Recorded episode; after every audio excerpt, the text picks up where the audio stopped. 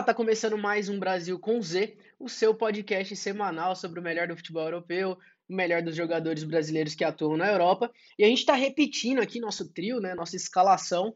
Eu sou o Bob, estou mais uma vez hoje com a Joana Bueno e com o Léo Urnauer. E aí, meus queridos, vou falar para vocês o seguinte: a gente teve últimas semanas bem movimentadas, né? Tem semana que a gente chega aqui no podcast e fala, pô, tem pouco assunto para a gente falar, mas a gente teve uma sequência aí com eliminatórias, né, decisivas últimas definições para a Copa. Aí a gente teve também na semana passada o sorteio da Copa.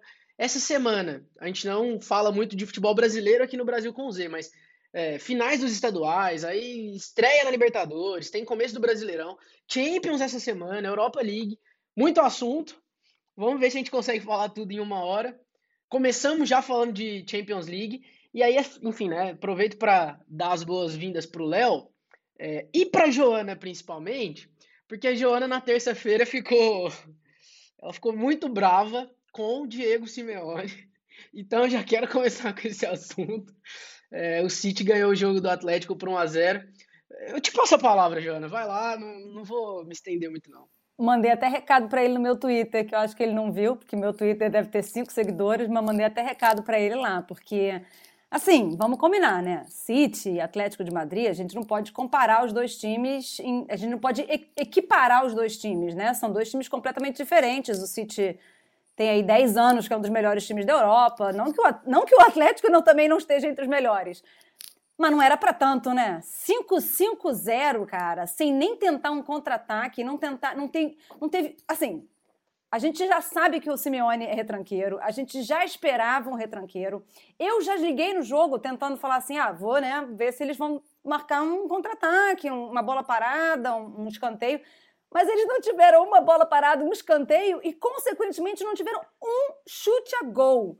Então, assim, eu sei que tem gente aqui que gosta de retranca. O Léo comentou já que gosta da retranca no time dele. O Ian, então, na hora que me ouvir, vai estar tá esbaforando, porque retranca é o sobrenome do meio dele. Mas tem limite, né?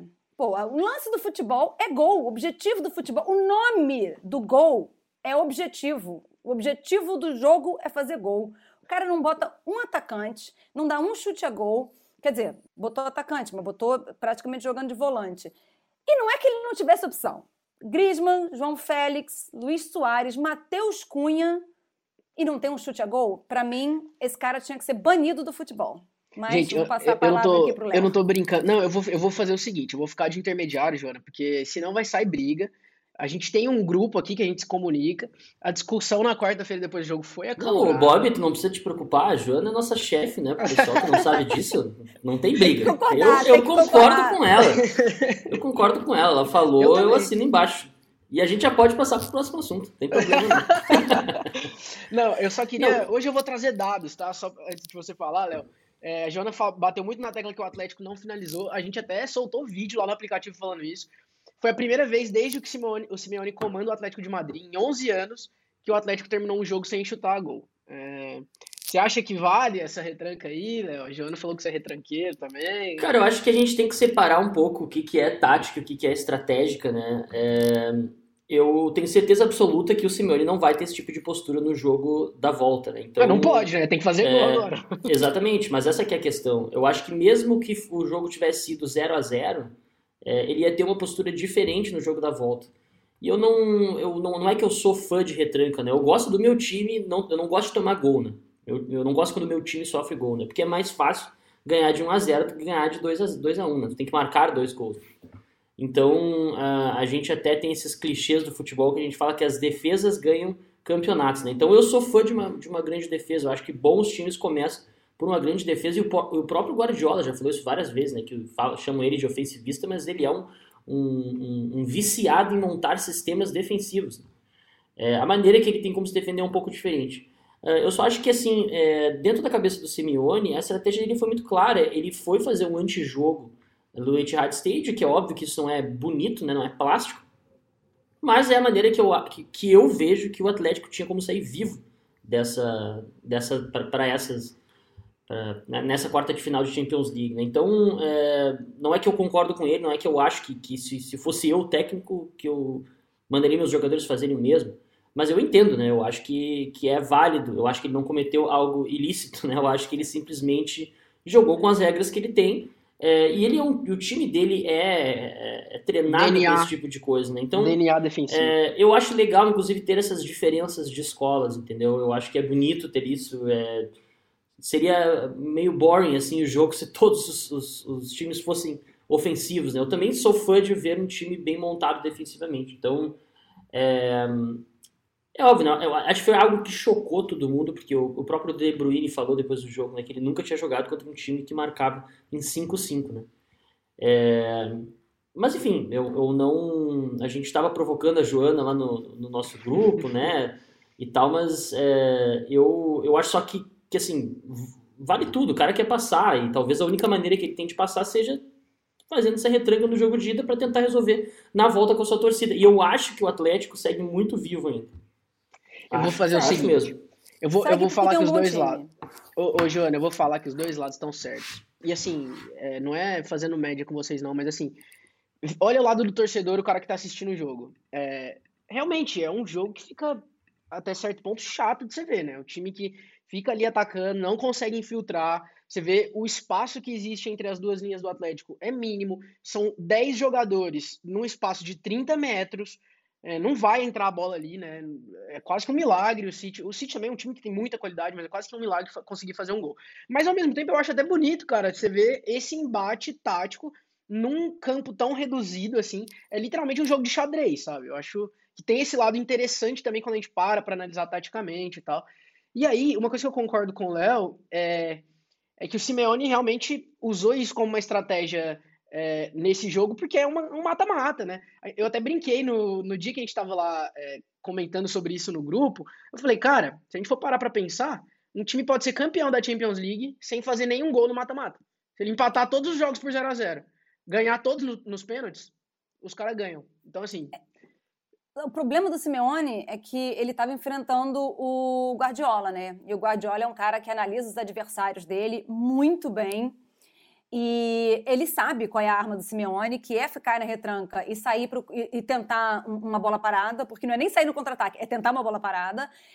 E ele não deixou os jogadores dele jogarem a bola para linha de fundo, né? Então a questão foi essa, não teve escanteio, porque provavelmente o Guardiola falou assim: escanteio é proibido nesse jogo, não vamos deixar a bola sair pela linha de fundo, e você via os jogadores do City atentos para isso. Ótimo. Ponto. Mas a minha questão é que é, ele tem um elenco para fazer melhor. Concordo. Óbvio que o City é muito melhor e o City é muito superior. E, por exemplo, a, qual é a tática do City, principalmente contra um time fechado? Qual é a tática do Guardiola, que é chamado de um inventor do tic-tac, que ele detesta isso, mas ele é chamado disso? Tocar a bola. Então, se ele tem 10 jogadores na frente da área, na frente do gol, ele vai tocar a bola. E aí, qual é a tática dos times que, inferiores que jogam contra o City? Tentar roubar essa to esse toque de bola para sair no contra-ataque. O PSG vi... fez isso e ganhou o jogo né, na fase de grupo. É, exatamente. E eu vi um contra-ataque onde o Griezmann correu sozinho e ele não sabia o que fazer com a bola depois. E aí depois até apareceu alguém no canto e ele chutou a bola para fora, assim. Aí também é culpa do Griezmann, mas tudo bem. Então, e aí eu acho que assim, ele tinha elenco para fazer melhor, ele tinha material para fazer melhor. E aí a gente viu no dia seguinte, que a gente vai chamar atenção sobre isso, um time muito inferior ao Bayern de Munique e colocar o Bayern de Munique na roda. Então, assim, elenco por elenco, o Vila Real não se compara a nenhum outro time que está na Champions League. Mas, e principalmente ao Bayern de Munique, mas fez bonito. E o Atlético, para mim, não é um elenco de top topzão, não é um City, um Paris Saint-Germain, um Bayern de Munique, mas ele está ali no segundo escalão e ele está muito bem. Ele tem um excelente elenco. Então, ainda mais do meio para frente. Então, ele não, tinha é, é, como fazer melhor. É um time que está empatado com o Barcelona como segundo melhor ataque é, da La Liga, com 57 gols, sendo que o Real Madrid tem 61, ou seja, tem poderio ofensivo. Por isso que eu falei que vocês dois estão certos, gente. Se você olhar esse elenco do, do Atlético, é muito melhor que o Barcelona, por exemplo. Eu acho que o problema começa quando vocês falam assim: ah, eu fui ver o jogo do Atlético de Madrid e Manchester City, ou no caso, Manchester City e Atlético de Madrid, sendo que o Liverpool estava jogando no mesmo horário. Então vocês escolheram mal o jogo, né?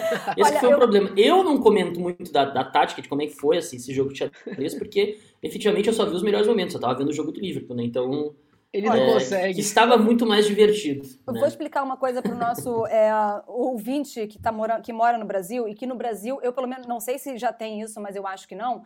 Aqui na Europa tem muito é, o que eles chamam de carrossel deportivo, na Alemanha eles chamam de conferência e aqui na, e na Holanda eles chamam de switch que é um canal que transmite todos os jogos ao mesmo tempo. Fica passando de um para o outro, aí faz gol num, vamos agora para o Santiago Bernabéu, aí vai, não sei o quê eu estava esperando o Switch, porque eu não conseguia escolher qual jogo que eu queria assistir. Não teve Switch na televisão, e aí eu assisti, eu fiquei eu mesmo fazendo meu Switch, passando de um para o outro. Mas eu juro, assim, eu só estava assistindo o City porque aqui em casa tinha gente querendo assistir o City Atlético, porque eu só ficava assim, tá muito chato, vamos pro Liverpool. Aí voltava pro City, tá muito chato, vamos pro Liverpool.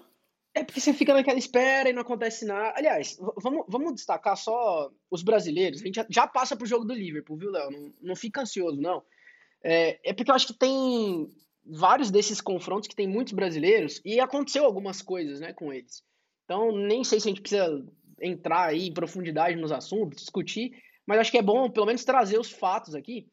O Jesus, que depois a gente tem lá no final do episódio a nossa eleição do melhor e do pior da semana para mim ele é candidato, porque o Jesus engraçado até, né? A gente começou a temporada falando bem dele, ele tinha começado bem. Começou bem a temporada, né? Participando bem, principalmente na Premier League, mesmo quando vinha do banco, dando muita assistência, né? O Guardiola elogiando.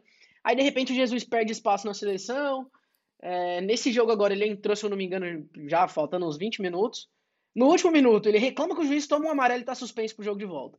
Então, logo no começo já adianto que Jesus ganhou meu pior da semana, mas quis trazer o fato aqui porque, é, enfim, vai perdendo espaço no City, na seleção, é, tem gente pegando no pé. O Jesus vive momentos de glória e de críticas, né, com o torcedor brasileiro. Já tem muita gente pegando no pé dele. Teve uma mal treta também.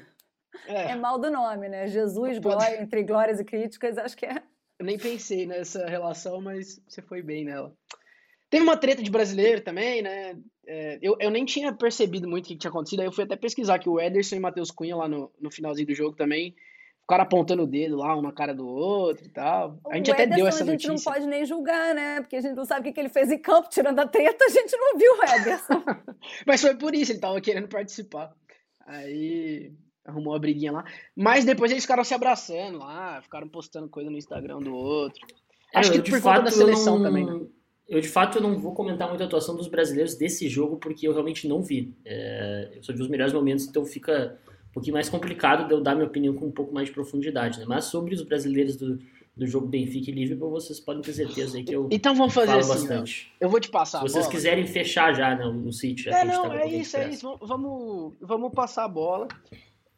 Eu não vi o jogo do Liverpool, então é, não, comenta só, aí. Só pra gente encerrar aqui, realmente, é, dos outros brasileiros que ficou faltando, o Renan Lloyd, que é um que a gente vinha comentando no último episódio ah, em relação à lateral esquerda da seleção. Que né, ele tava que bem, né? forte pra lateral esquerda da seleção. Teve um péssimo jogo.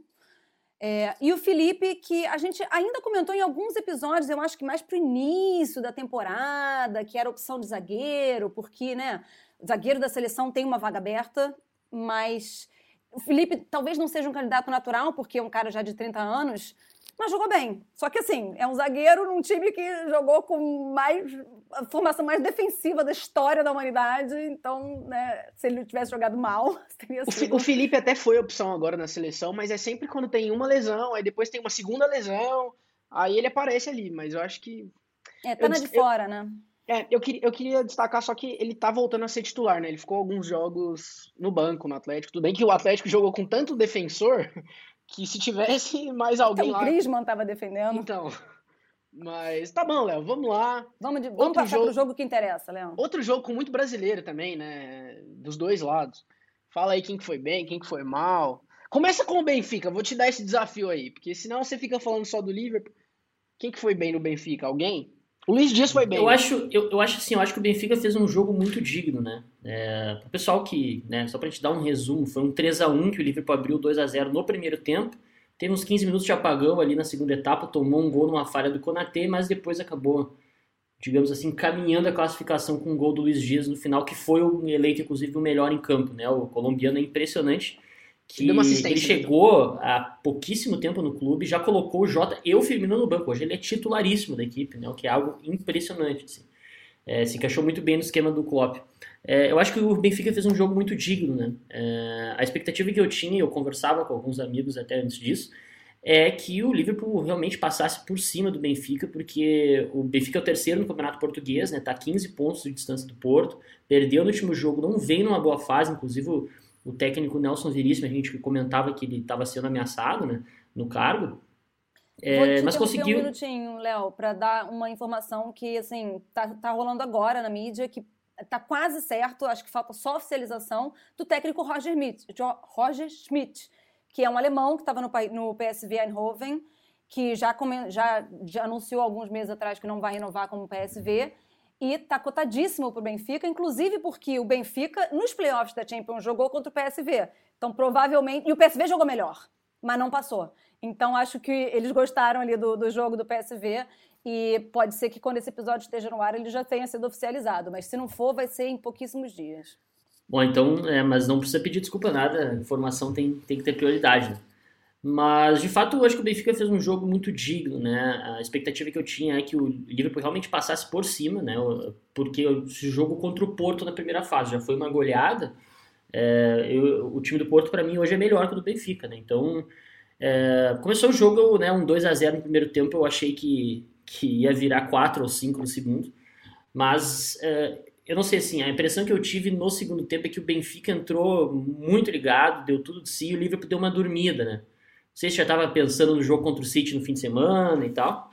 É, e eu acho que teve muitos brasileiros que jogaram bem, né? O, o Cebolinha foi muito bem, uhum. apesar de não ter feito gol. O, teve uma chance, né, que o, que o Alisson defendeu. Eu, eu não Exato. assisto tanto o Campeonato Português, é, um pouco mais de, de relance, mas foi a melhor partida que eu vi do Cebolinha no Benfica desde que ele chegou no time. Exato. É, eu acho que o Benfica fez um bom jogo. Mas é, é difícil competir, né? São, acho que times que estão em patamares muito diferentes. É, o Liverpool teve muito volume de jogo. É, eu acho que, inclusive, o placar não demonstra a, a diferença que foi é, em termos esse, esse volume durante a partida. E o, o Liverpool acho que é o, é o time que está com a vaga mais encaminhada né, dessa, dessas quartas, né? Porque o Real Madrid e Chelsea, apesar de ser uma vitória é, esmagadora do Real Madrid 3 a 1 fora de casa, o Chelsea tem mais time, né? A diferença entre os dois times é menor, menor né? Então o Benfica indo para Enfield, virando esse, esse placar de 3 a 1 eu acho muito complicado, né? É, eu acho que individualidade, falando um pouco do, dos brasileiros, o Alisson foi bem, acho que não teve culpa no gol, né? O Fabinho também fez uma partida estupenda, né? É, que vocabulário. Como sempre. É um, é um cara que, inclusive, que eu tenho falado que ele merecia que o Tite repensasse, talvez, né? É, uma pulguinha atrás da orelha o Casemiro, né? Eu acho que o Casemiro tem muitos méritos, mas eu acho que hoje os dois estão num nível que não é nenhum absurdo dizer que o Fabinho talvez pudesse ser titular na Copa de 2022, né? No lugar do Casemiro? Olha, eu acho que sim. Eita. Eu o acho clubismo dele fala alto, né? Não, não, não, é clubismo. É, eu acho que, tipo, dentro da Premier League, uh, uh, os próprios, a gente critica bastante o, o, o hype que os ingleses dão para os seus próprios jogadores, né? Mas ele, o Fabinho é tido como o melhor é, volante, primeiro volante do mundo, né? Se fala muito isso. Não, não é eu que estou falando, né? Eu, eu concordo com essa afirmação, mas outras pessoas falam também. Então, é que, é que por você... isso que eu não acho um absurdo é que você chega muito sério aqui, Léo, e eu fico querendo criar polêmica, entendeu? É, não, exemplo, mas eu não entro na tua pilha, não, precisa te preocupar. Sabe, sabe, sabe o que acontece, Joana? Você vê o tanto que ele é esperto, que agora ele fica aí elogiando o Fabinho. E ele vai passar rapidinho do Firmino. Porque aí quando o Firmino faz um golzinho, aí, por exemplo, é, quando, quando o Liverpool eliminou a Inter na, nas oitavas, o Firmino fez um golzinho lá, que foi um gol achado, um gol, né, cobrando escanteio, fez enfim, tinha entrado no segundo tempo. Aí, ah, porque o Firmino é muito decisivo. O Firmino tem que ser convocado para a Copa. É, tudo bem. O Firmino entrou, fez um bom jogo. Eu achei que o Firmino foi bem. Eu acho que o Firmino está numa temporada muito melhor do que na, na, anterior, né? Eu não tenho agora é, aqui em mãos os números do Firmino em 2021, 22, mas ele tem feito uma temporada é, é boa, assim. O ataque do Liverpool acho que está muito bem, né? Mas ainda longe do Firmino que a gente se acostumou a ver, né? É, no auge tava bem acima, né? É, é que a, a, gente chegou Já com... que ele não entra na sua polêmica, Bob, eu vou jogar a polêmica. Obrigado. Hoje, se a Copa fosse hoje e eu fosse o Tite, né, que vamos combinar, não sou, Mas eu não chamava o Firmino pra Copa. Tava é. fora. Não, eu acho que não, acho que não também. Mas não, não acho também que ele, ele tá jogando mal. Ele não pilha, Bob. Pô. Você tá vendo? É, é, nunca, ele é muito sério. Não, não dá, não dá.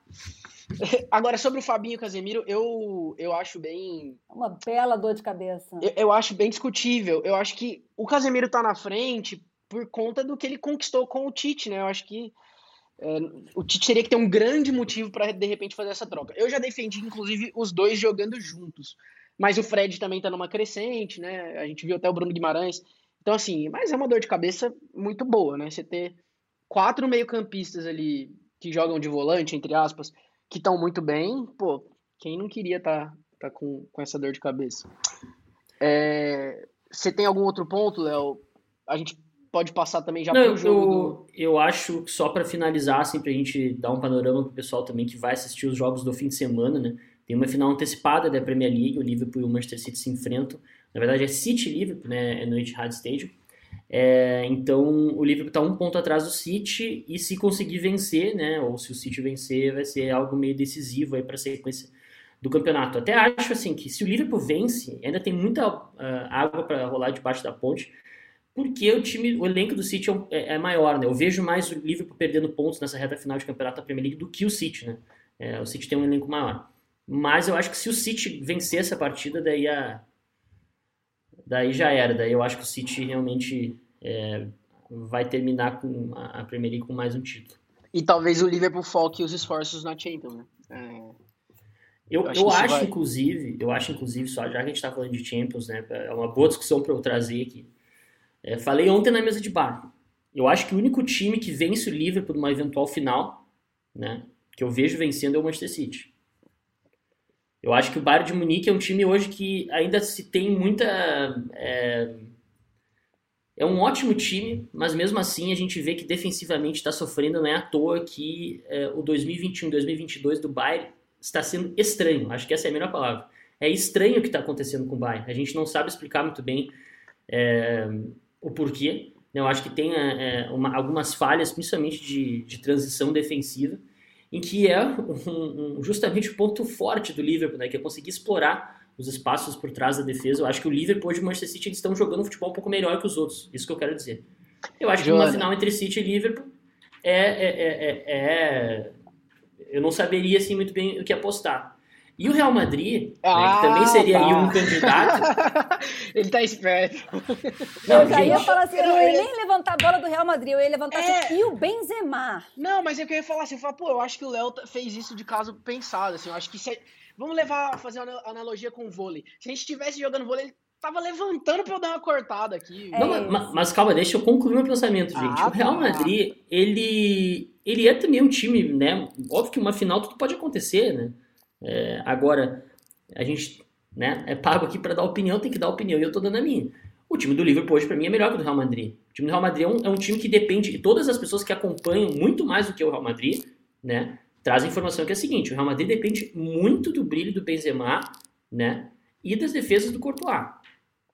É óbvio que tem também é, o fato de que tem jogadores experientes, estão na cara é, acostumados a jogar esse tipo de competição, mas eu acho que com City livre, tem uma intensidade bizarra, tem jogadores muito bons, né? E eu acho que estão numa prateleira acima dos demais. Eu acho que o buraco já é um pouco mais embaixo, entendeu? Eu acho que o, eu não vejo o Liverpool City fazendo é, essa fiasqueira que o Chelsea fez ou cometendo esses erros que o Chelsea fez. Óbvio que pode acontecer, mas eu colocaria é, diferente. Eu acho que está o Liverpool City um pouquinho na frente, e embaixo ali está Chelsea, Real Madrid e Bayern de Munique, né? E pode ser que o Bayern de Munique nem passe, né?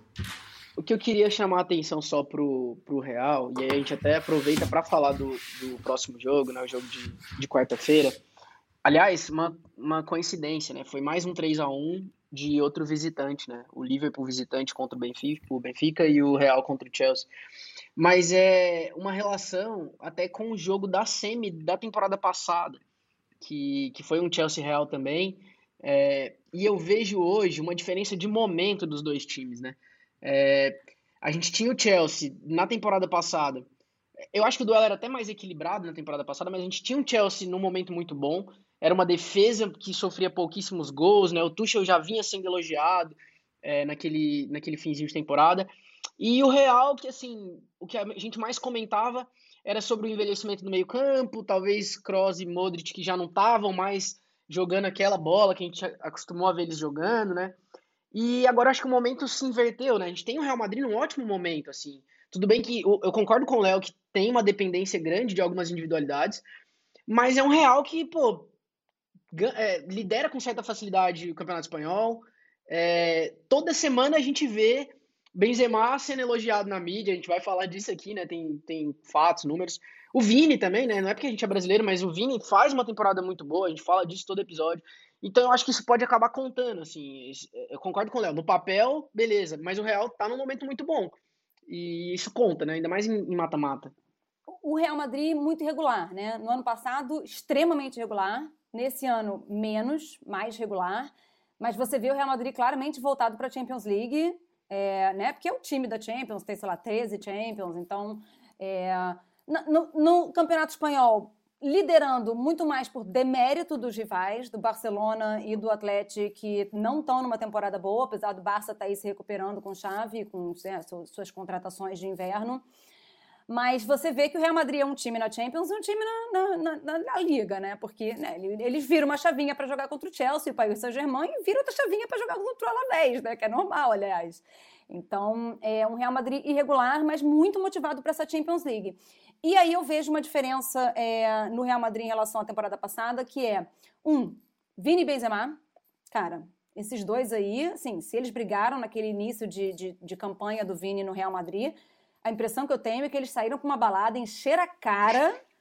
Os caras tão brother. Caíram na, na, na, sarjeta em algum lugar, sabe? E acordaram melhores amigos. Porque... Vocês não acharam que o resultado ele foi um pouco injusto pelo que jogaram as duas equipes? Eu achei que ele retratou um pouquinho. Eu acho que o Real Madrid mereceu vencer, mas 3 a 1 achei meio demais. Assim. Eu, eu o Chelsea teve uma... boas chances. Eu achei uma superioridade muito grande do Real Madrid no início do primeiro tempo. E aí, no segundo Isso. tempo, o Chelsea entrou em campo mas o Chelsea não soube. É, não, não soube colocar o Real Madrid na roda, mas conseguiu se recuperar ali, mas teve boas chances. Foi muito bom o jogo. Né? Lukaku né? perdeu uns gols que, né? Foi o melhor jogo da, das quartas. Foi. É, já era, a gente já esperava, né, que é, talvez fosse, talvez não, com certeza era o jogo mais esperado e foi muito bom o jogo. Em alguns momentos o jogo foi aberto.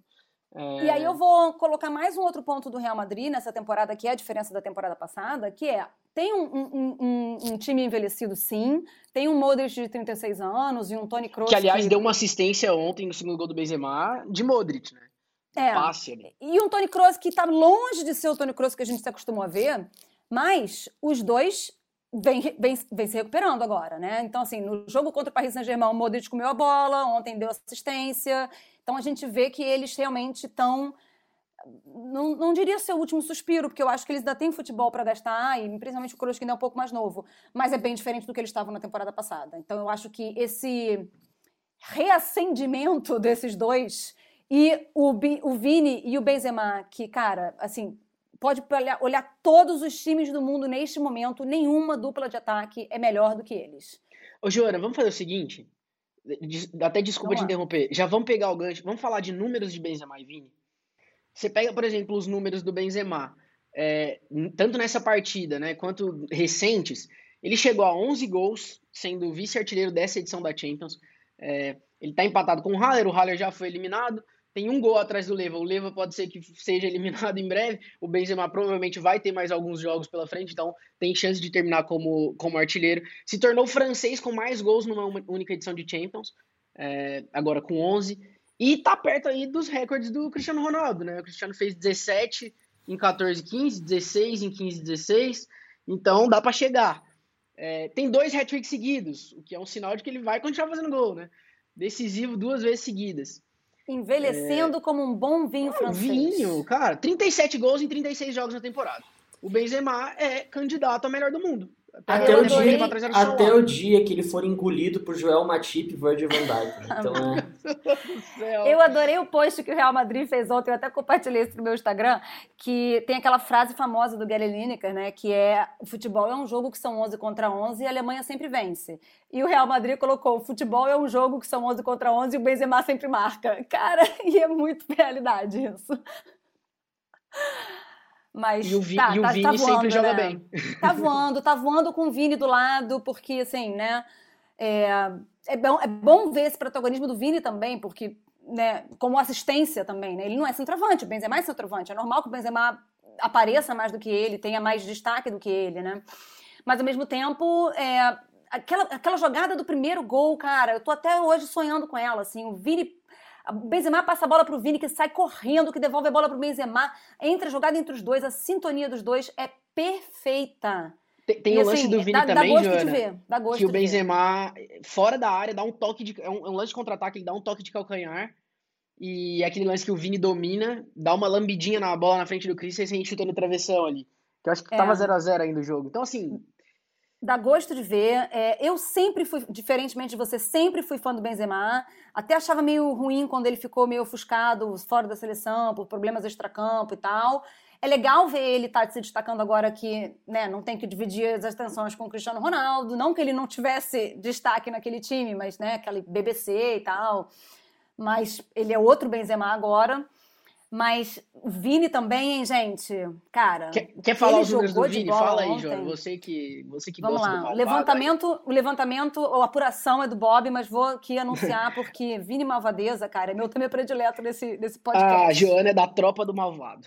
Sou da tropa do Vini Malvadeza. 41 jogos, 17 gols, 11 assistências. Na verdade, a gente precisa trazer depois aqui o número de é, participações em gols dos dois juntos, porque assim, eu acho que é uma coisa Verdade. extraordinária dentro da- do, do- futebol europeu. Assim, se não for é, a maior dupla em termos de É a participação maior de gol. dupla em números. É a maior dupla. Eu não, tenho, eu não, me, não me recordo agora, mas a gente falou sobre isso recentemente, é, contando assistência e gol, né? Assistência de um, gol do outro. Pois é, ele tem é, 45 finalizações no alvo dentro de 92 finalizações, que, era, que esse pra mim é essencial. É um bom a gente dado. tá falando. Porque a gente criticava muito a pontaria dele e ele chutar a gol, e ele não saber finalizar. Então ele tá finalizando e tá finalizando a- dentro do- das, das três traves. 80 assistências para finalização e 119 dribles. Maior Que, assim, driblador da Europa. Maior driblador da Europa. Em números, em números. Não é opinião nossa, não. É o jogador que mais driblou em números. Aqui, participou de um gol a cada 123 minutos, que é praticamente um jogo em pouco, né? Um jogo e meio, um jogo e um terço. E uma finalização a cada 20 minutos. Para um cara que não finalizava, a, evolução Ele tá dele- buscando finalizar, Na né? temporada passada, que ele estava sendo muito criticado por não finalizar, ele virou e falou assim: Mas eu tô confiante, porque o Sterling era a mesma coisa e agora tá aí quase na artilharia do Premier League. Eu acho que ele deve ter assistido o- todos os vídeos do Sterling e deve ter assistido outros, porque assim, ele é muito feio, muito melhor do que o Sterling. Quem não assistiu foi o Christensen, que tomou um baile. O Tuchel depois. Eu acho que a questão do, do- da, da finalização que era ruim do Vinícius Júnior era muito ligada à maturação dele, né? Ele era um cara que tinha um corpo, às vezes, que parecia muito de, de moleque ainda. Eu acho que ele está desenvolvendo isso. E, e, claro, ontem, por exemplo, ele. não, não dá para dizer que foi um gol perdido, mas esperava que ele pudesse ter feito aquele gol é, em que ele chutou na trave, né? Logo no início do jogo. É, mas, assim, ele está numa crescente muito boa, né? A expectativa é que ele chegue ainda melhor para a Copa do Mundo. É, então, enfim, eu acho que é um assunto que a gente só vai concordar aqui, né? Que é falar bem de Benzema e Vinícius Júnior. Mas É, tem eu outros gostaria de- brasileiros, né? É, Pra gente comentar. o, O- Thiago o- Silva não fez uma boa partida, né? Mais uma vez. É, eu acho que no, no segundo gol, principalmente, tem. Foi falha dele. Lembrando que fim de semana o. Chelsea tomou Pra mim foi 4x1 do Brentford, né? Também É, é eu um- até ia trazer esse assunto, Léo, porque eu até comentei aqui da consistência defensiva da temporada passada, e aí você toma 4x1 de um Brentford jogando em casa. Então é mais um fato que ilustra esse, entre aspas, não é um mau momento, mas é, não é uma fase tão É, uma, boa, é um né, mau momento, porque eu acho que são problemas extracampo, né? Coisa do Chelsea, do dono, do Abramovich, de não poder renovar contrato, de, Vem de o repente Lukaku poder pra resolver, não resolve. O Lukaku não tá resolvendo, e o Lukaku, na verdade, é uma outra questão, porque ele deu aquela declaração uns meses atrás que ele estava sentindo falta da Inter de Milão e tomou-ele uma, um puxão de orelha, porque né, Também, não é né, legal ideia, você né? ter um cara no seu time falando, não, eu sinto falta da minha ex. É, umas ideias, né? de- É, então assim, devia ter melhor ter ficado calado, né, Lukaku? Então, é um Timo Werner que a gente nunca viu se encaixar naquele time, mas mesmo assim era um Chelsea que no início da temporada vinha jogando bem, principalmente na Champions. E aí é um Chelsea que a gente vê desandando mesmo.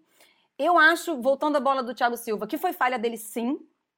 É, eu acho que ele devia. Ele, ele saiu correndo atrás do Benzema, tentando agarrar o Benzema por trás para impedir o gol, sabe? Então, assim, para mim tá na cara que é falha dele. Espero que a esposa dele não fique chateada comigo. É, e aí, para a gente mencionar outros brasileiros, e aí eu vou trazer aquele que a gente já estava mencionando antes, o Casimiro. Hum, Cara, é, é, um pouco Vini, né? A gente, não, a gente não fala mal do Casimiro nesse podcast, vocês já repararam? A gente só elogia. A gente tem, a gente tem que estabelecer sempre que nos, vai lá, 60 minutos de podcast, a gente vai ter 10 minutos para falar bem do Vini e sempre a mesma frase sendo repetida. Casimiro mais uma vez fez um jogo muito seguro. E é isso, assim. É, eu vejo os jogos que o Casimiro não joga no Real, o quanto parece que o time não tem aquela mesma tranquilidade, sabe? É como se quando o outro time estivesse atacando, todo mundo pensasse, pô, calma, tem o Casemiro e.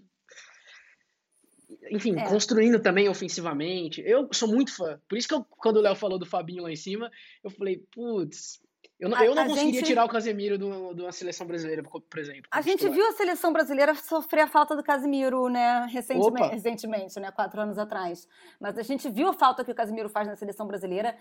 Eu é, discordo bem de levinho do Léo, no sentido de que eu ainda mantenho o Casemiro ali no, na titularidade, mas eu acho Também que o Fabinho tá ali um, um, um, fio de cabelo atrás. Talvez não fio de cabelo não seja É que eu acho que ofensivamente. O Fabinho não tem cabelo. É que eu acho que ofensivamente. Mas a gente pelo menos tem um substituto no mesmo nível. É que eu acho que o Fabinho, ofensivamente, ele traz elementos mais importantes para a seleção brasileira e ele não, não diminuiria, digamos, a importância defensiva né, da função. É, o, o Fabinho tem questão do lançamento, ele já atuou muito como segundo volante, né? Ele é um cara que tem muito esse papel de armador do time do Liverpool também, de saber editar ritmo e tal. Eu acho que ele traz isso um pouco mais para a seleção. Acho que para o Tite, acho que é meio que tanto faz, tanto fez, né? Os dois é, dariam conta do recado, mas por uma questão de mérito, né? Casemiro é um dos homens de confiança, é, é... o cara tá jogando muito, como é que vai tirar? Mesmo que tenha um outro que tá jogando muito igual, se fosse uma coisa absurda, assim, né? Mas é, é meio que ali, ali, né? Ambos. E, e para a gente encerrar aqui o tema de brasileiro desse jogo, é, você tinha colocado aqui, levantado aqui no, no roteiro a bola do Militão, Bob. Ele realmente falhou, eu acho que ele teve, ele, ele se atrapalhou um pouco ali, né? Foram dois Quase momentos, um né? pênalti e tal. Mas ele, ele, se redimiu em outro momento. Eu acho que ele teve até uma, uma atuação é, boa, mais pro final do jogo mas saiu machucado, né? Eu fiquei um pouco preocupada com aquilo. É, o Militão, ele já tinha, se eu não me engano, num jogo do Campeonato Espanhol, algumas rodadas, ele tinha dado um vacilo parecido, uma bola que ele demorou um pouquinho para reagir, e o Real, inclusive, foi lá e tomou o gol. É, e aí, ele, logo no começo do jogo, ele se atrapalhou ali, né? Foi um lance que, é, uma bola recuada, acho que do Carvajal para ele, ele tenta dominar, a bola escapa, quando ele vê, não tinha outra alternativa a não ser fazer a falta, ele tomou um amarelo lá, já no começo do jogo, inclusive não joga, mesmo né, se não tivesse acontecido a lesão, ele já não jogaria o, o segundo jogo, porque ficou suspenso. É, eu acho, eu gosto muito do Militão. Acho que o Militão é, é outro que a gente elogia muito aqui. Cresceu vem uma fase muito, né? demais, demais. O cara de do Real Madrid, não tem muito o que a gente ficar falando, né? Com ótimas atuações. Mas ele teve alguns momentos de parecer meio desligado, assim, umas falhas técnicas que são mais de desatenção, né? do meu jeito de ver, sabe? Parece que vai dominar uma bola já com muita confiança, pensando no que vai fazer depois e a bola passa debaixo do pé, umas coisas assim. É, é. Eu acho que é, é mais ele estar tá concentrado. Se tiver concentrado, não, tem, não vai ter problema. É, e aí, às vezes, essas falhas resultam em gol, porque assim, a defesa do Real Madrid não é mais consistente. Então, né, um Carvajal que não volta muito, que tá, tá devagar. É, na lateral esquerda, o Mandi, ele também, assim, ele é ótimo jogador, mas ele não é muito defensivo. Né? Mas então... você sabe, Joana, que eu acho que o Real fez, é, conseguiu, assim, por incrível que pareça, um bom negócio, porque assim, perdeu o Sérgio Ramos e, e perdeu também o Varane lá no começo da temporada, né, na janela de transferências. E trouxe o Alaba. Sim. O Alaba fez um bom jogo, na minha opinião, ontem, assim. Fez. A dupla de zaga eu acho que a gente não tem muito re reclamar, uhum. realmente. Pronto são os laterais, né? É, mas aí eu acho que falta, dependendo do adversário, falta um pouco de consistência na defesa em função também do, dos, dos laterais. Concordo. Mas é, o Real Madrid não tá. Só pra gente encerrar esse, esse assunto, o Real uhum. Madrid. Eu acho que o Real Madrid não tá voando como, por exemplo, o Liverpool tá, mas é, é, é, um time Champions, então acho que a gente é, não pode descartar é o Real Madrid, Real Madrid né? aí, não. É, eu, eu, eu tô com você e pelo mesmo argumento, assim. E acho que vai Vamos ser falar de, de Bayern? Vamos falar de Cara, Bayern, estamos precisando, que né? O que aconteceu com o Bayern o... essa é a pergunta, né? O que, que tá rolando, né? Olha, eu acho que tem. Eu acho que tem algumas questões, é, principalmente da maneira como o Julian Nagelsmann monta os times dele, que é uma, é uma coisa meio kamikaze, né? Ele às vezes escala cinco atacantes, é, coloca o Miller de segundo volante, né? Já, já é aconteceu é algumas situações. Guardiola, ele gosta de inventar. É, e eu acho que o Bayern tem sofrido muito com essa transição defensiva, né? Tem sido o principal problema da equipe na temporada. É um ano que o Bayern está tomando muito gol. Muito gol. Né? Eu falava, tive uma discussão já com o nosso colega Matheus, que o Matheus falava que o, o Pamecano era é, muito bom zagueiro e tal. Eu falei, cara, Falhou ele não muito tá bem no Bayern. Ele não tá bem no Bayern. Não é uma contratação que pode se dizer que deu certo até agora. É óbvio que é um cara muito novo, tem muito potencial, mas até agora tá, né? O Zuli também não é lá o, o zagueiro mais Esse confiável aí... do mundo. Que, aliás, é... ontem o Nagelsmann, por isso que eu falo que ele é filhote do Guardiola, que ele gosta de inventar, porque Meteu ele, resolveu colocar o, o Zuli na lateral direita. E a falta. E é o jogador mais lento das, do futebol europeu. Mundial, da história do futebol. E a falta que o Goretzka faz também, porque o Musiala, apesar de ser muito bom com a bola, ele ainda não tem tanto físico para fazer pressão. Então, é, eu, eu, eu acho que, que o Goretzka está fazendo muita falta. Essa posição de segundo volante do Bayern, para mim, é a chave para entender o que está acontecendo. Assim. Porque eu acho que os pontos eles continuam indo bem. Também não é o melhor momento na, na carreira do Gnabry, eu acho, do Coman. O Sané vem bem, mas esses tá bem. dois eles, eles já tiveram melhores momentos do Bayern. Mas, mesmo assim, continuam fazendo muito, muitos gols. Né? Então, uh, por isso que a gente fala, o Bayern é sempre favorito para uma Champions, mas uh, eu acho que o atual momento da equipe nos últimos meses eu não sei se eles conseguem bater de frente com o City com o Liverpool pela bola. Hoje, né? Ainda mais um jogo de ida e volta. E assim, digamos, né? A gente precisa dizer. Ontem ficou barata essa derrota. Era para ter sido ficou... dois ou três. Não, podia ter sido quatro, cinco, porque é, o, o Bayern foi um pouco, apesar do seu, do seu elenco do meio para frente ser né, talvez o melhor do mundo, não sei, é, ficou devendo, ficou perdido e aí eu pego, assim, eu fui procurar os dados porque eu achava que o Bayern não conseguia virar. E é mentira, o Bayern consegue virar. Porque eu, te, eu vejo muito o Bayern com dificuldade quando ele sai perdendo. Mas eu fui buscar quando foi a última, a última virada do Bayern, foi em 23 de janeiro contra o Greuther Fürth, que é um time que já está rebaixado na Alemanha praticamente. Uhum. Então, é, o Bayern tem dificuldade quando sai atrás, tem dificuldade defensiva sim. O Upamecano, eu acho ele um jogador de qualidade, mas nesse ano ele realmente não se encaixou no Bayern. O que é esquisito, né? Porque ele jogava com o Nagelsmann no, no, no Leipzig. Mas mais do que isso, eu acho que é meio perdido, assim, de. de, de é, inventa demais e não sabe Falei que ela ia falar mal sabe? de outro técnico. É. E aí, aqui para isso hoje. É, e aí eu, eu, eu, concordo com o Léo na questão do Goretzka. O Goretzka, né, voltando de lesão um pouco, então, assim, ainda depois entrou e saiu, né, porque tomou uma cotovelada e saiu sangrando. Uhum e fez falta. O Kimmich mas... foi bem, né? Em compensação, só trazendo mais é. um. E aí eu vou lembrar, é, Bob, que talvez você não se lembre, ou, já tenha é, apagado, quando você foi cobrir um Hertha Berlim em Bayern de Munique, você entrevistou o Nagelsmann na beira do campo uh -huh. e você falou: Tolisso fez uma excelente partida. Quando o Goretzka uh -huh. voltar, você vai ter dor de cabeça. E ele e é uma dor de cabeça que a gente, né, que o técnico quer ter. Mas o uh -huh. Tolisso tá machucado. E aí o Bayern, e aí, aí eu entro num ponto que o Léo sempre traz pro Liverpool. Elenco, corda curta, esticada demais. O Bayern tá com problema de elenco.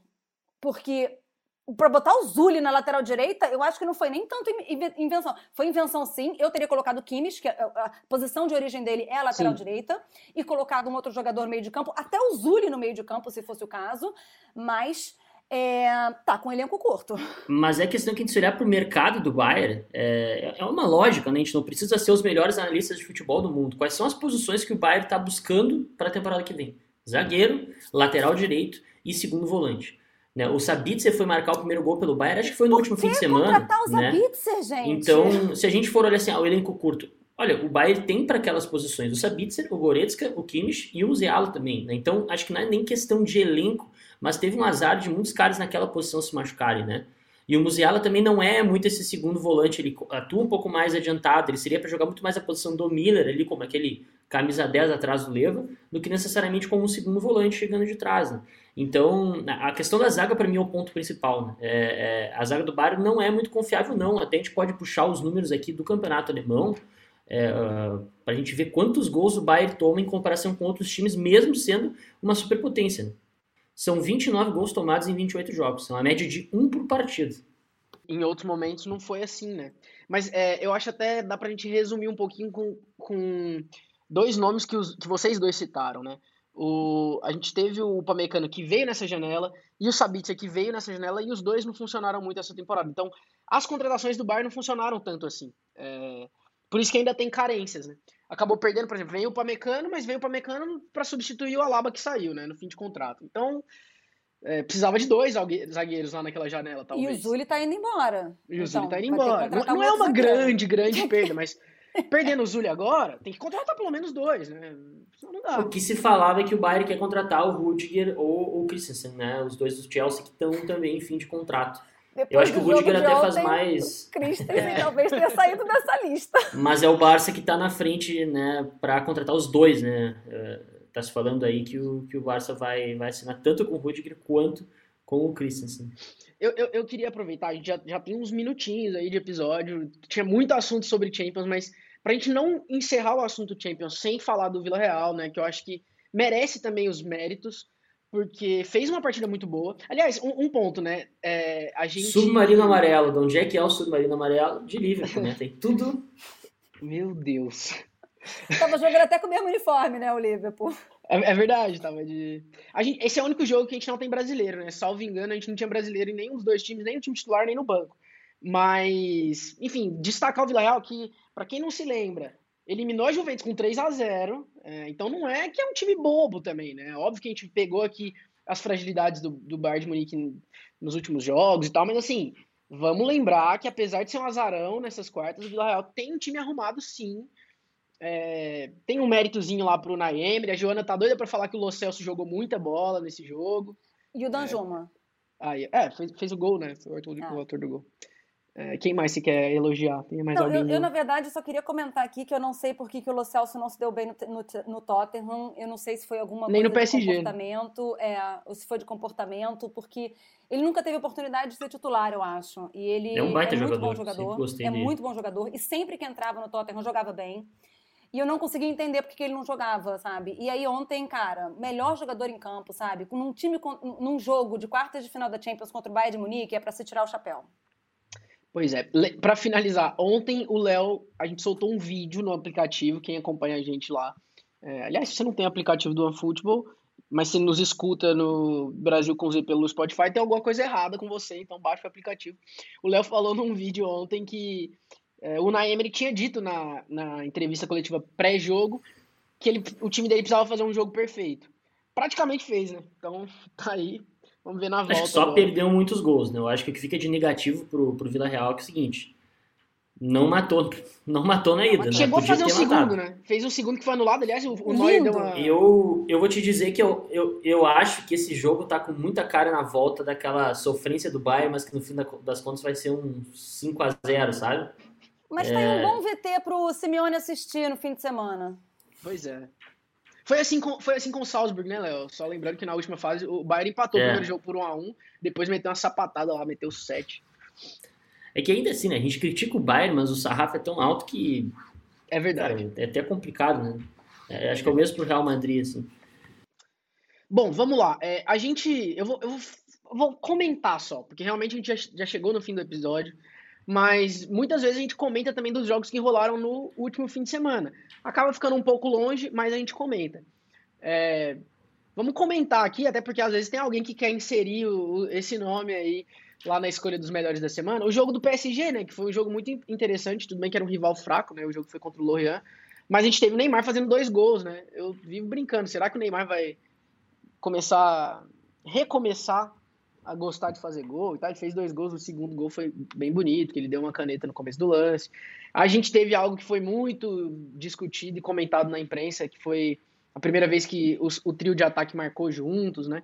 E aí outra coisa que foi comentada depois é que todo mundo dava como certa a saída do Mbappé e começaram a surgir notícias, especulações que o Mbappé pode talvez ficar. E aí eu vou dar minha deixa aqui, minha, minha humilde opinião. Eu sinto que eles vão ficar os três, viu? É, o Messi tem mais um ano de contrato só, não tem ninguém para pagar o salário do Messi. O Neymar, eu acho que quer continuar jogando junto com o Messi, até porque eu acho que ele fica meio mordido com essa história de que ah, o Neymar e o Messi estão mal, não deram certo, e eu acho que ele, ele sempre quer dar muito certo com o Messi. E o que o Mbappé queria ir pro Real Madrid era ser o dono do time. Ele queria chegar lá para ser o principal cara. Você tem um Benzema que hoje é o dono do time, um Vini em alta e um PSG onde o Mbappé tá sendo o dono do time. Todo mundo fala isso toda rodada, que ele é o melhor jogador, que ele decide. Então eu acho que ele tá reconsiderando. Mas, Bob, eu, eu, discordo veementemente de ti. Eu tenho, assim, a convicção Opa. de que o, que o Mbappé vai pro Real Madrid. Não tem provas, mas tem convicção. Ah, vamos casar 50, 50 euros aqui. um fardinho? Registrado em áudio. Eu ia gostar de ver um Vini voando pela esquerda, um Mbappé voando pela direita e o Benzema dentro da área para meter aquela banda de bola no gol. Ia ser um, um, um bom time. Só faltou Rafinha para Joana ficar feliz da vida nesse quarteto aí. No próximo episódio eu já vou deixar programado para a gente resolver nossas diferenças, Léo Ornauer. a gente só não se estende nesse assunto porque realmente o tempo, o tempo tá curto. A gente tem também, pô, sei lá, podia estar tá falando aqui do Richardson, né? A Joana ontem mandou oh. mensagem pra gente falando, gente, noite de Champions, mas o Pombo fez dois gols. O, tá Everton jogou pela Premier aquele time. Pois é. Cara, o Everton vai ser rebaixado com o Richardson pois voando, é. voando, voando. Quase fez um gol de bicicleta, né? Eu nem vi o lance, mas você um comentou. Lá, ia ser um hat-trick, né? Ia ser um hat-trick dele, sendo que o terceiro de bicicleta, cara, pô. Pois é voando. É, e aí, assim, aproveitando que a gente falou tanto de jogo de PSG quanto o jogo do Everton que foi pela Premier League, vamos passar a agenda da Bundesliga. Todo episódio a gente faz isso. Vocês sabem que é, o OneFootball transmite pelo app Bundesliga ao vivo e de graça, né? Uma parceria com a VBet.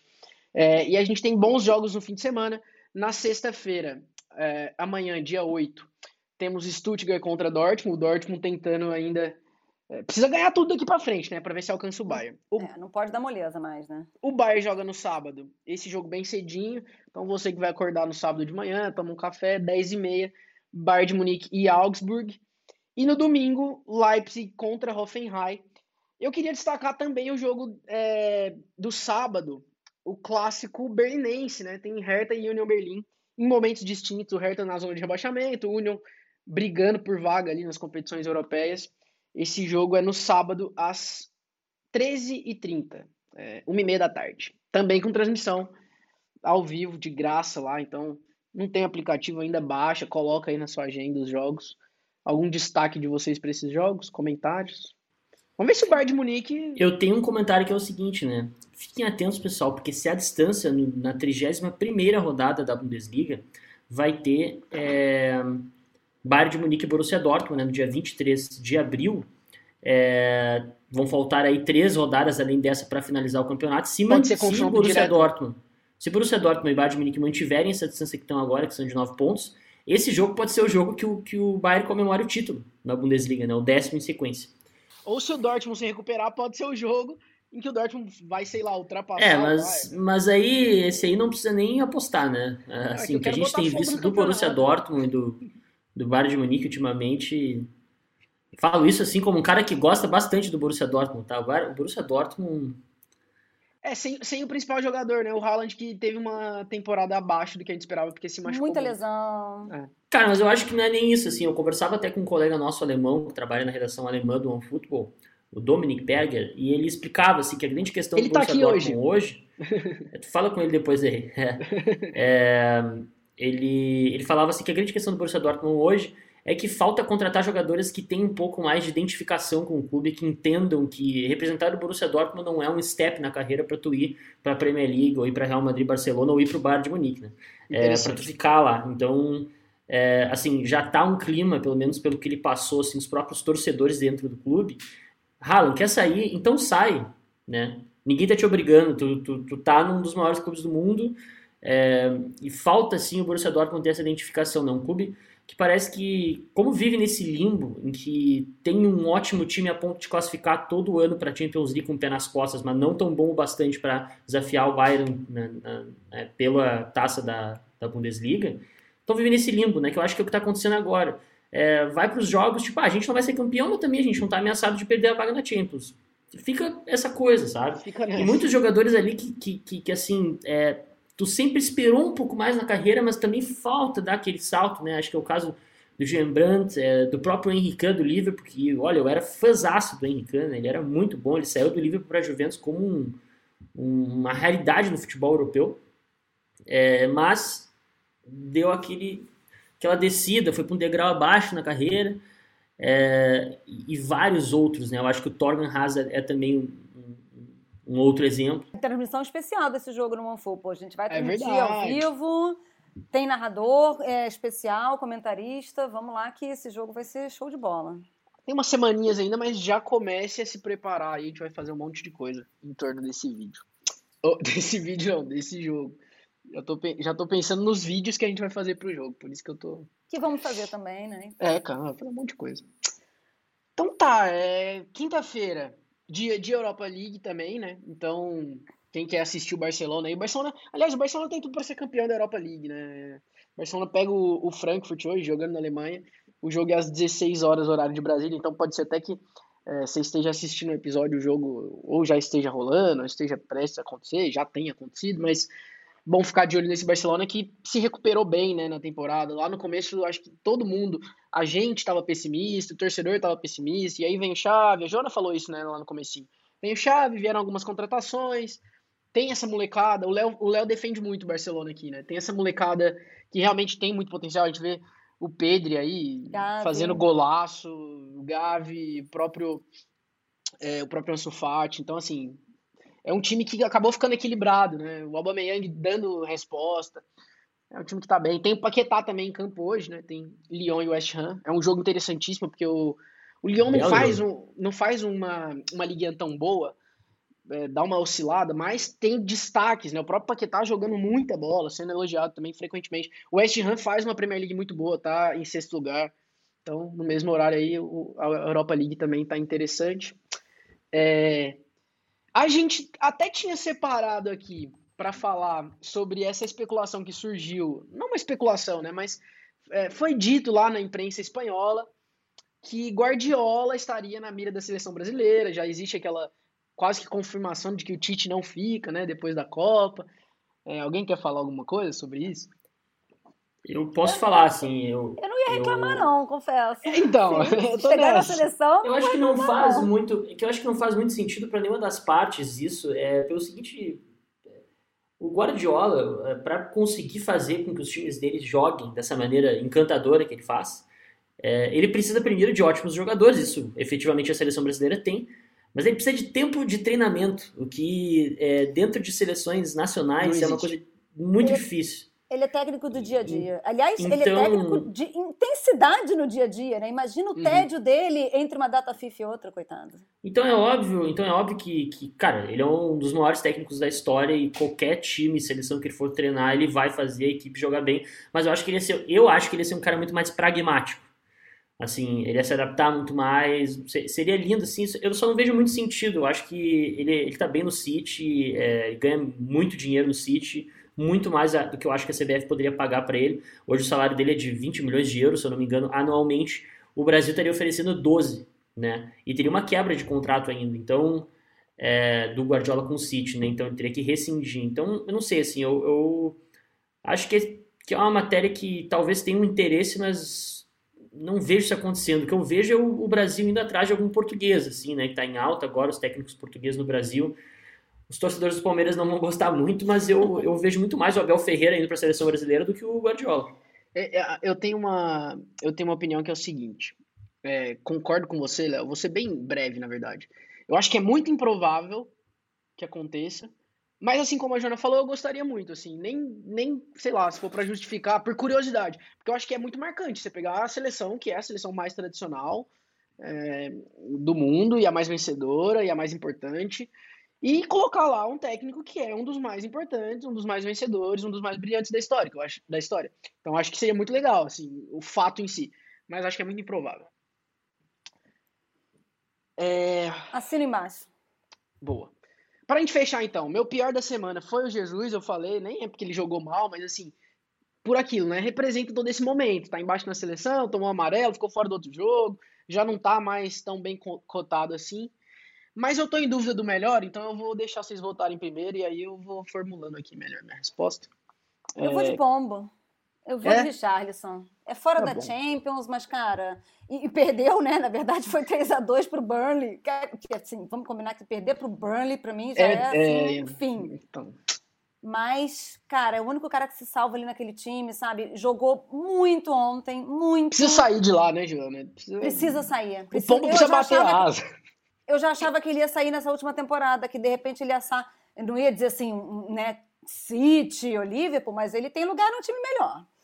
Mas aí, é. assim, ainda mais com o Everton do jeito que tá, mesmo se não for rebaixado, eu acho que ele sai, cara, porque ele, assim, ele, ele tá muito melhor que o Everton. Também e acho. eu vou logo colocar o meu pior aqui, porque eu não quero encerrar o episódio com o meu pitaco de pior, porque eu não quero que a mulher do Thiago Silva faça um vídeo me xingando. mas e não quero que vocês. Eu sei que vocês vão implicar comigo que, que eu implico com o Thiago Silva, mas assim. Eu amo é, ele. Eu acho ele um excelente zagueiro, mas não foi o dia dele ontem. Eu concordo contigo. Eu vou de pior, eu vou o Thiago Silva e de melhor eu vou Vinícius Júnior. Não vou falar dos jogadores do Liverpool. Cara, e é muito complicado isso daí, porque eu tava em dúvida entre o Vini e o, e o Richarlison. O Richarlison porque fez os gols, mas o Vini porque foi um jogo de Champions e tal. Ah, eu vou no Vini, eu vou no Vini porque eu sempre tive muita alegria de ver o Neymar jogar. É, acho que o Léo, a gente até compartilha isso, assim. Eu sempre fiquei muito ansioso, eu sempre vi todos os jogos do Neymar, porque é o cara que representa o futebol brasileiro, é o cara que vai pro drible e tal. E o Neymar não tem nem mais essa função, né? Ele mudou um pouco o papel dele dentro de campo e tal. E hoje em dia eu acho que eu tô começando a criar isso com o Vini. Então, quando vai ter jogo do Real, eu quero assistir para ver se o Vini vai meter um drible diferente e tal. E ontem ele foi bem mais uma vez, então vou votar nele. Quem foi que deu uma de mãe de ginástica foi o Matheus, que falou ontem, né? Vini, melhor do mundo em 2024. A nota foi. eu falei primeiro. Então vamos deixar aqui registrado que o Matheus está prevendo Vini, melhor do mundo em 2024. Não estamos discordando, muito pelo contrário. Semana que vem a gente chama mas, ele aqui para ele. Mas que quem falou primeiro foi o Matheus. Tá bom. Então tá, meus queridos. Mais uma vez, muito bom estar com vocês. Obrigado também para todo mundo que acompanhou a gente. E semana que vem estamos de volta. Valeu.